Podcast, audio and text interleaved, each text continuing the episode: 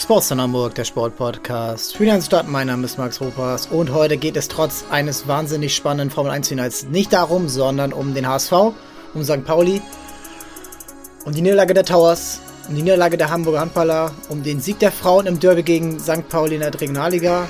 Ja, los geht's!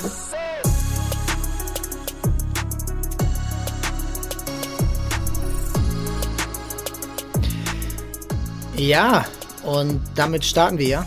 Und ähm, wir starten heute mal ganz klassisch mit dem Fußball. St. Pauli mit ja, einem Unentschieden, was vielleicht nicht hätte sein müssen, aber letzten Endes auch in Ordnung geht. Ähm, bei Fortuna Düsseldorf, Samstagabendspiel 1 zu 1. Man hätte das 2-0 machen können. Äh, knapp im Abseits äh, stand Guido Burgstaller vorm, ähm, ja, vorm äh, vermeintlichen 2 zu 1 durch Jackson Irvine. Ähm, da da war natürlich am dachte man natürlich wieder, ach, jetzt haben sie es wieder gemacht und es wäre ein richtig, richtig starker Schritt gewesen, weil die Tabellensituation, kommen wir gleich noch kurz zu, äh, ja, noch mehr hergegeben hätte, die Verfolger noch weiter distanziert hätte. Und so steht man jetzt bei 36 Punkten mit vier Punkten vor Darmstadt, 98 mit 32 und dann dem HSV äh, auf Rang 3 mit 29 Punkten, punktgleich mit Schalke 04.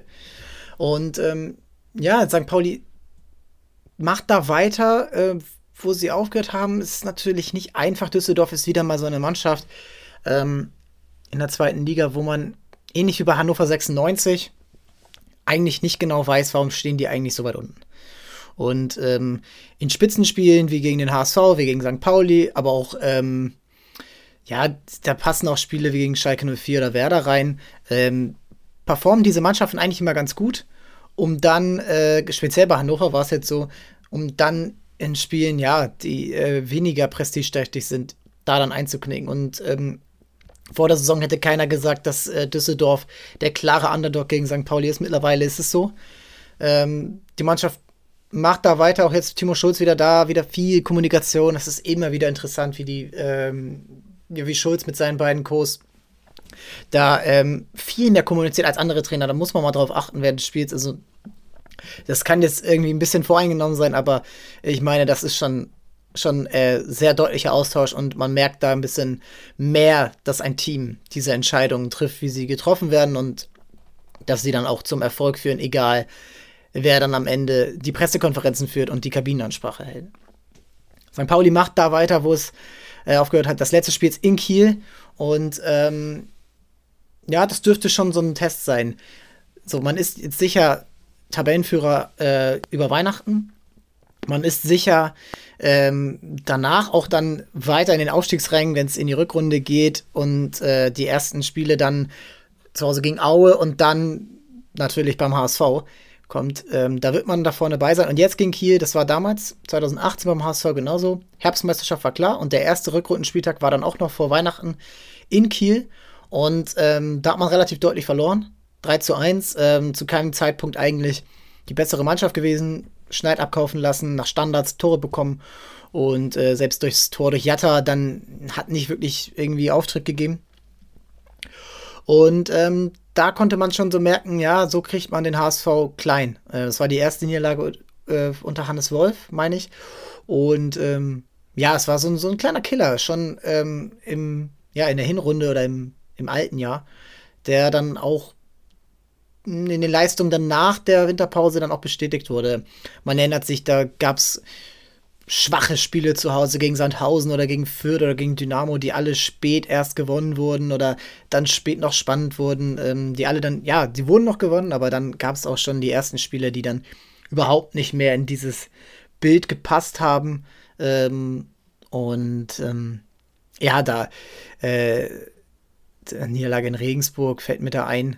Ähm, ja, da ist dann halt schon, ähm, da ist dann schon zu merken gewesen, dass das vielleicht auch ein kleiner Killer war. Und da jetzt zurück zu St. Pauli gilt es jetzt natürlich, ähm, diese, dieses, äh, dieses Feeling beizubehalten, ungeschlagen zu bleiben, vor allen Dingen nicht zu verlieren, aber auch, ja, Darmstadt nicht ranzulassen, ähm, die immer wieder gefährlich sind, immer wieder auch jetzt so ein Spiel in Paderborn gewinnen ähm, Reife zeigen, Abgezocktheit zeigen und ähm, gegen Kiel die auch wieder, genau wie Düsseldorf und Hannover eben, ähm, auch wieder so ein Ding sind, natürlich ist das eine absolut konkurrenzfähige Zweitligamannschaft. Und sie haben jetzt natürlich so einen leichten Aufwind bekommen. Sieg gegen Bremen, unentschieden beim HSV. Aber letzten Endes ist es dann doch schon ein kleinerer Abstand zu den oberen Rängen.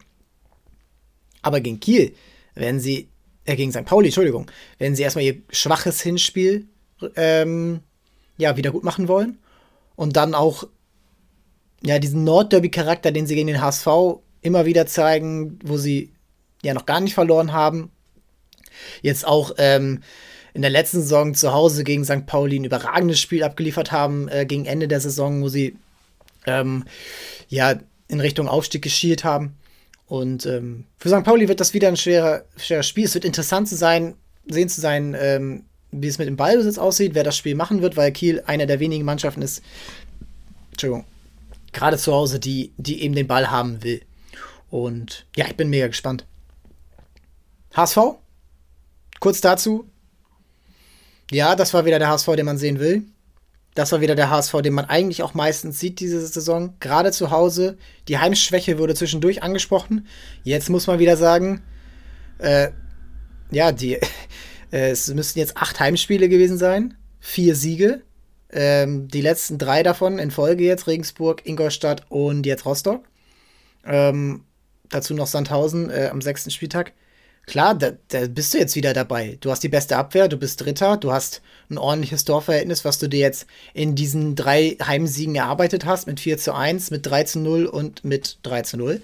Ähm, und die Mannschaft überzeugt. Und die Mannschaft überzeugt wieder in ihrer Stammformation. Äh, Jamra hat sich stark verbessert, äh, hat jetzt mehr Aktionen gehabt, hat genau das ausgenutzt, was äh, Rostock angeboten hat. Sie haben nämlich die Viererkette breitstellen müssen, weil Ali Du natürlich eine Bedrohung ist von außen, wie er reinzieht. Äh, beim ersten Tor überläuft er ihn. Beim zweiten Tor zieht Jamra genau da rein, kann in der Mitte querlegen. Genau das stellt sich weiter vor. Genau das ist äh, ja eigentlich perfekt ähm, für Jan Jamra in diesem Spiel, egal ob links oder rechts äh, hinten verteidigen. Äh, er macht das überragend und äh, er hat die Schnelligkeit dafür. Die hat ein Moritz Heyer offensichtlich nicht. Der hat andere Qualitäten. Aber er hat die Chance jetzt genutzt und äh, Miro Muheim wird sich strecken müssen, da wieder reinzukommen. Ansonsten, ähm, ja, fällt mir auf Robert Glatze natürlich wichtig, dieses Ding zu machen. Ähm, genau dieses Tor, was er als 1-0 macht. Ähm, ja, diese Chance hat er jetzt schon sechs, sieben Mal gehabt und immer ist es irgendwie ganz knapp vorbeigegangen. Dann war er ganz knapp im Abseits, dann war er ganz knapp nicht im Ab, äh, dann war er ganz knapp äh, verstolpert, dann ähm, ja, vergibt er manchmal auch kläglich. Hat auch in diesem Spiel wieder äh, ein, zwei Mal gehabt, wo man denkt, äh, du könntest eigentlich schon bei ja, 16 Saisontoren stehen. Stehst jetzt bei der Hälfte, glaube ich, mit 8. Und aber auch da wieder überragend dieses Entgegenkommen, Querlegen, in die, in die Luft Zweikämpfe, in die Zweikämpfe am Boden, müsste eigentlich viel mehr Fouls kriegen, hat, glaube ich, einfach nicht das Standing, das in der zweiten Liga vielleicht eher ein Burgstaller hat oder ein Terodde. Ähm, das, äh, damit muss er jetzt umgehen, das ist vielleicht einfach so. Ähm, aber ähm, ich glaube, er kommt damit ganz gut zurecht, zeigt, warum er das Vertrauen bekommt, jede Woche. Ähm, jede Woche wieder das Vertrauen bekommt. Und ähm, Tim Walter liest man jetzt auch in so ein, zwei Artikeln jetzt so rund um das Spiel, der bleibt seiner Linie treu.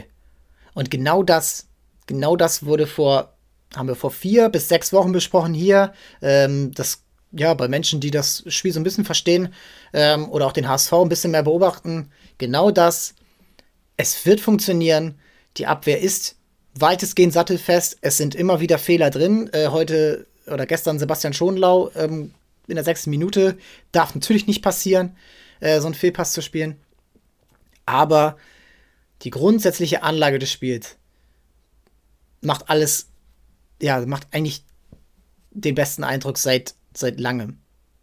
Die anderen Jahre waren nicht schlecht. Also man steht nicht umsonst so oft auf Platz 1 und der HSV ist auch in der zweiten Liga niemals 9. oder 12. oder 14. geworden, sondern immer 4.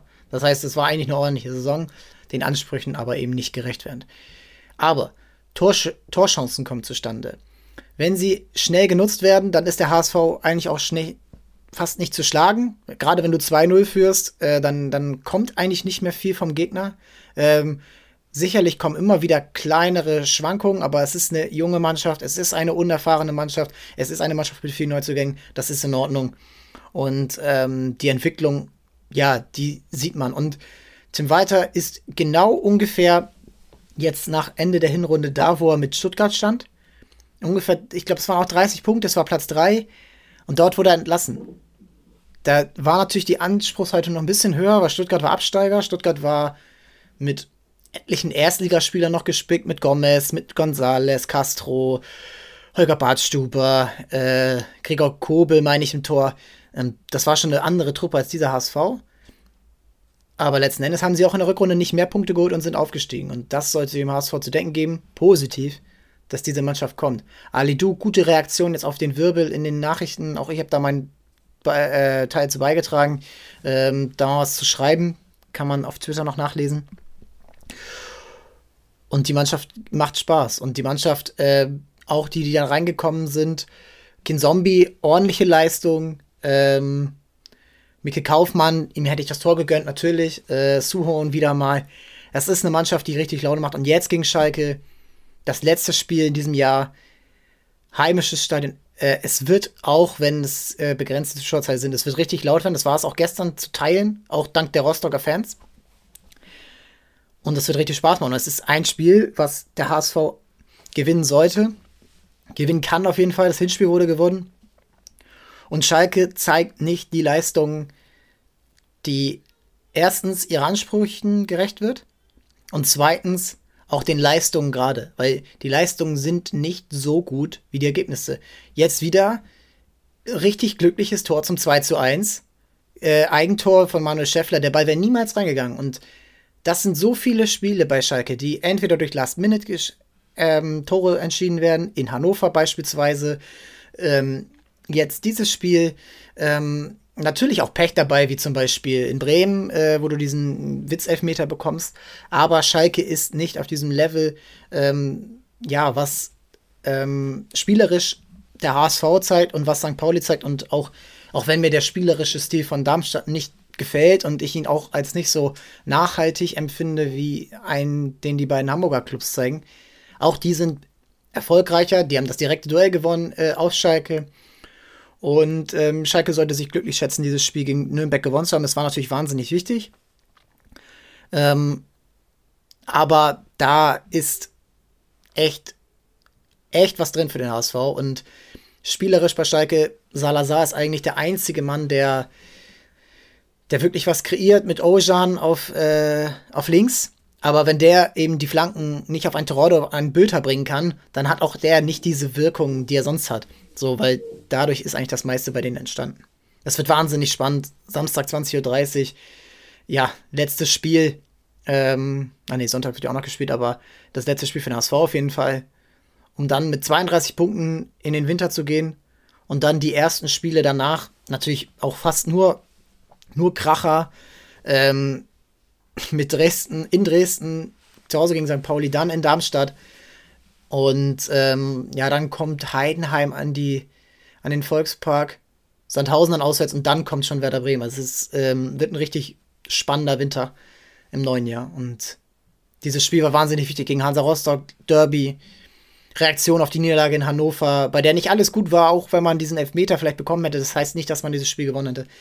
Und das hat äh, gefallen können wir damit abschließen. Was mir gefallen hat, nee, was mir eben nicht gefallen hat, ist, was der HSV Hamburg gezeigt hat in Berlin bei einer arg geschwächten Mannschaft von den Füchsen.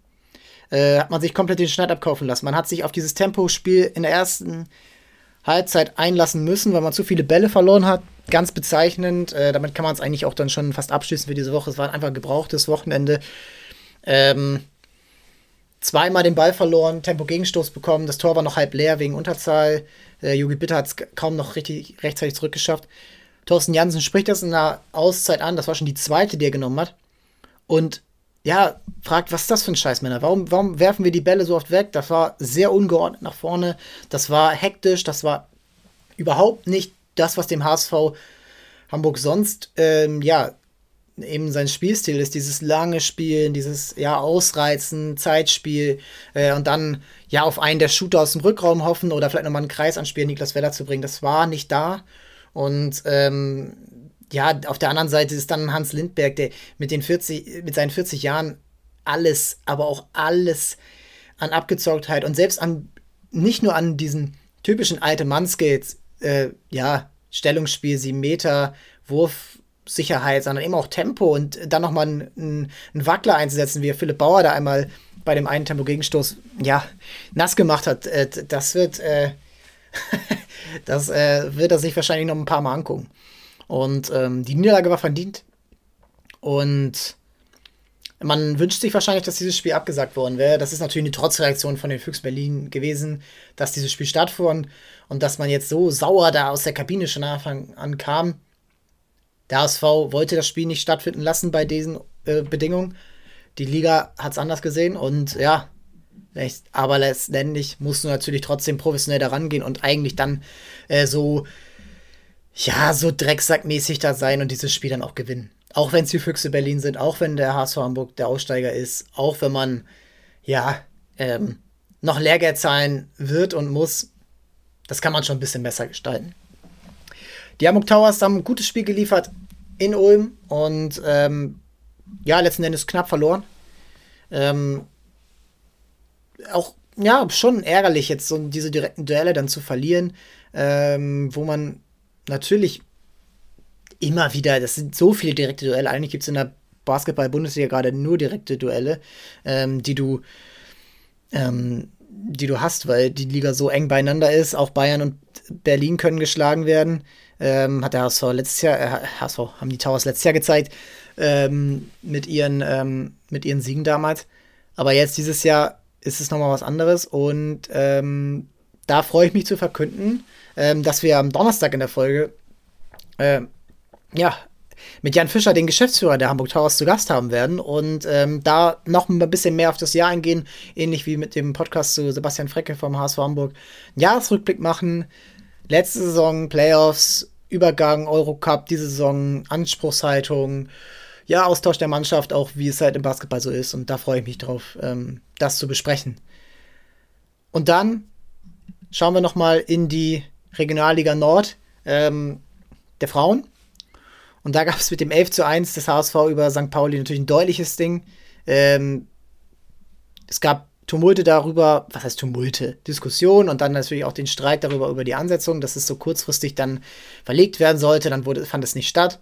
Ähm, jetzt mit dem 11 zu 1 ähm, sich da raus zu, ähm, raus zu verabschieden, ist natürlich ähm, ja, das, das geht weiter, das geht weiter runter wie Öl für den HSV. Ähm, St. Pauli muss weiter den Ansch muss lernen, den Anschluss zu halten. Ähm, aber ja, oben zeigt sich schon, dass der HSV zumindest in dieser Liga, die Relegation, Relegation müsste man dann noch abwarten, eigentlich nicht mehr so wirklich Konkurrenz hat. Äh, man hat jetzt zwei Spiele weniger als Hannover 96 dabei drei Punkte mehr, zehn Tore besser. Ähm, das ist schon eine Hausnummer, die man eben dort, ähm, die man eben dort hat jetzt äh, an Vorsprung und es ist wahnsinnig, wahnsinnig spannend. Entschuldigung, ich habe hier eine falsche Tabelle aufgehabt. Ähm, muss ich noch einmal revidieren. Ähm, der HSV hat sieben Punkte Vorsprung bei einem Spiel weniger. Torver Torverhältnis 55 zu 7. Plus 48 äh, und dann ist Holstein Kiel Zweiter mit 27 Punkten, Hannover auf Rang 3 mit 25 Punkten. Da darf dieses Jahr nichts schiefgehen in dieser Liga und dann die Relegation hoffentlich gewinnen und dann in die zweite Liga aufzusteigen. Ähm, das wäre dem Team zu gönnen. St. Pauli unten bei sieben Punkten weiterhin. Ähm, hoffe ich natürlich, dass äh, dort ähm, der Klassenerhalt noch möglich ist.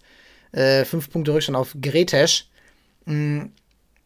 Ja, wenn wir im neuen Jahr auch mal drauf eingehen, wie es bei den Frauen vom FC St. Pauli aussieht. Ähm, jetzt gerade noch einen Aufruf bei Instagram gesehen, dass man eine Torhüterin sucht. Das ist natürlich Amateurfußball, wo sowas halt schnell mal passieren kann. Ähm, hoffen wir, dass das eine gute Rückrunde noch wird. Und ähm, ja, damit sind wir für heute nach diesen knapp 20 Minuten schon ähm, am Ende.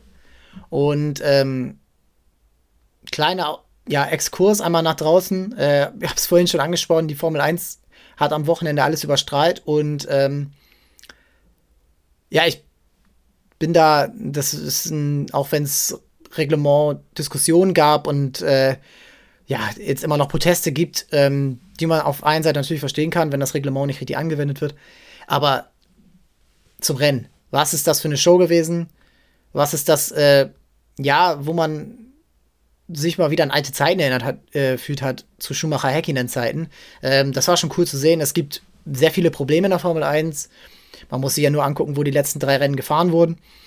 Aber die Show und auch das, äh, die Präsentation dieser Show, äh, wie sie gemacht wird mittlerweile, da kann der deutsche Sport ähm, einiges von lernen. Und ähm, da haben wir auch mit Sebastian Frecke drüber gesprochen, Playoffs im Handball, ja, es ist alles eine bisschen Amerikanisierung, aber man muss auch sagen, die größten Ligen der Welt sind mit die amerikanischen, die NFL und die NBA. Und die haben nun mal Playoffs und die haben verschiedene Systeme. Die einen spielen Best of Seven, die einen spielen, die anderen spielen ein Spiel.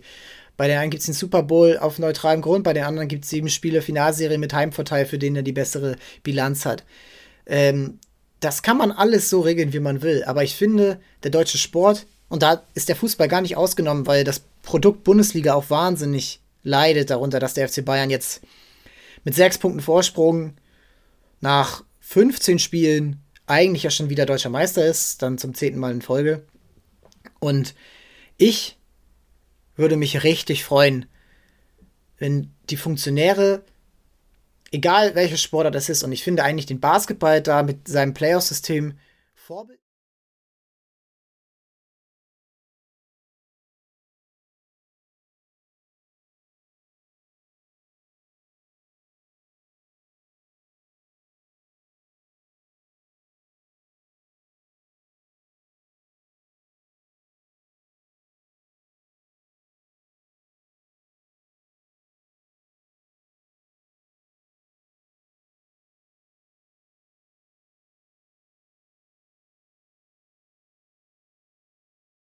eher in Richtung Handball, aber auch in Richtung Fußball mit kleinen, erstmal mit Ideensammlung, erstmal nur mal die Bereitschaft zeigen, das zu diskutieren, wie man das machen kann. Man muss nicht, äh, wir wollen nicht beim Handball jetzt einen Zwei-Punkte-Wurf aus neun Metern. Das kann ich bei keinem, kann ich mir nicht vorstellen, dass sowas jemand haben will, aber nur mal den Sport wieder mal ein bisschen anders denken, wie es auch Sebastian Frecke gesagt hat, nicht mit dem zufrieden geben, was, was vorherrscht, dass man die Nummer zwei ist und vielleicht auch bleibt, weil die anderen auch zu blöd sind, ähm, sondern eben neue Wege gehen in der Vermarktung, in der Präsentation, Dokumentation, ähm, ja, so eine, vielleicht mal das Liegen sich zusammentun oder Sachen entwerfen, die ein bisschen über das hinausgehen, was man ähm, ja sehen kann. YouTube, genau so ein Thema. Jedes Rennen von der Formel 1 ist mittlerweile eine Stunde, zwei Stunden später ähm, in ausführlichen Highlights bei YouTube zu sehen, frei empfangbar, ähm, während die Bundesliga ja, jetzt in Deutschland das so ein bisschen äh, liberalisiert hat, aber international kann keiner sich ein Lewandowski-Video mal anschauen, ohne ein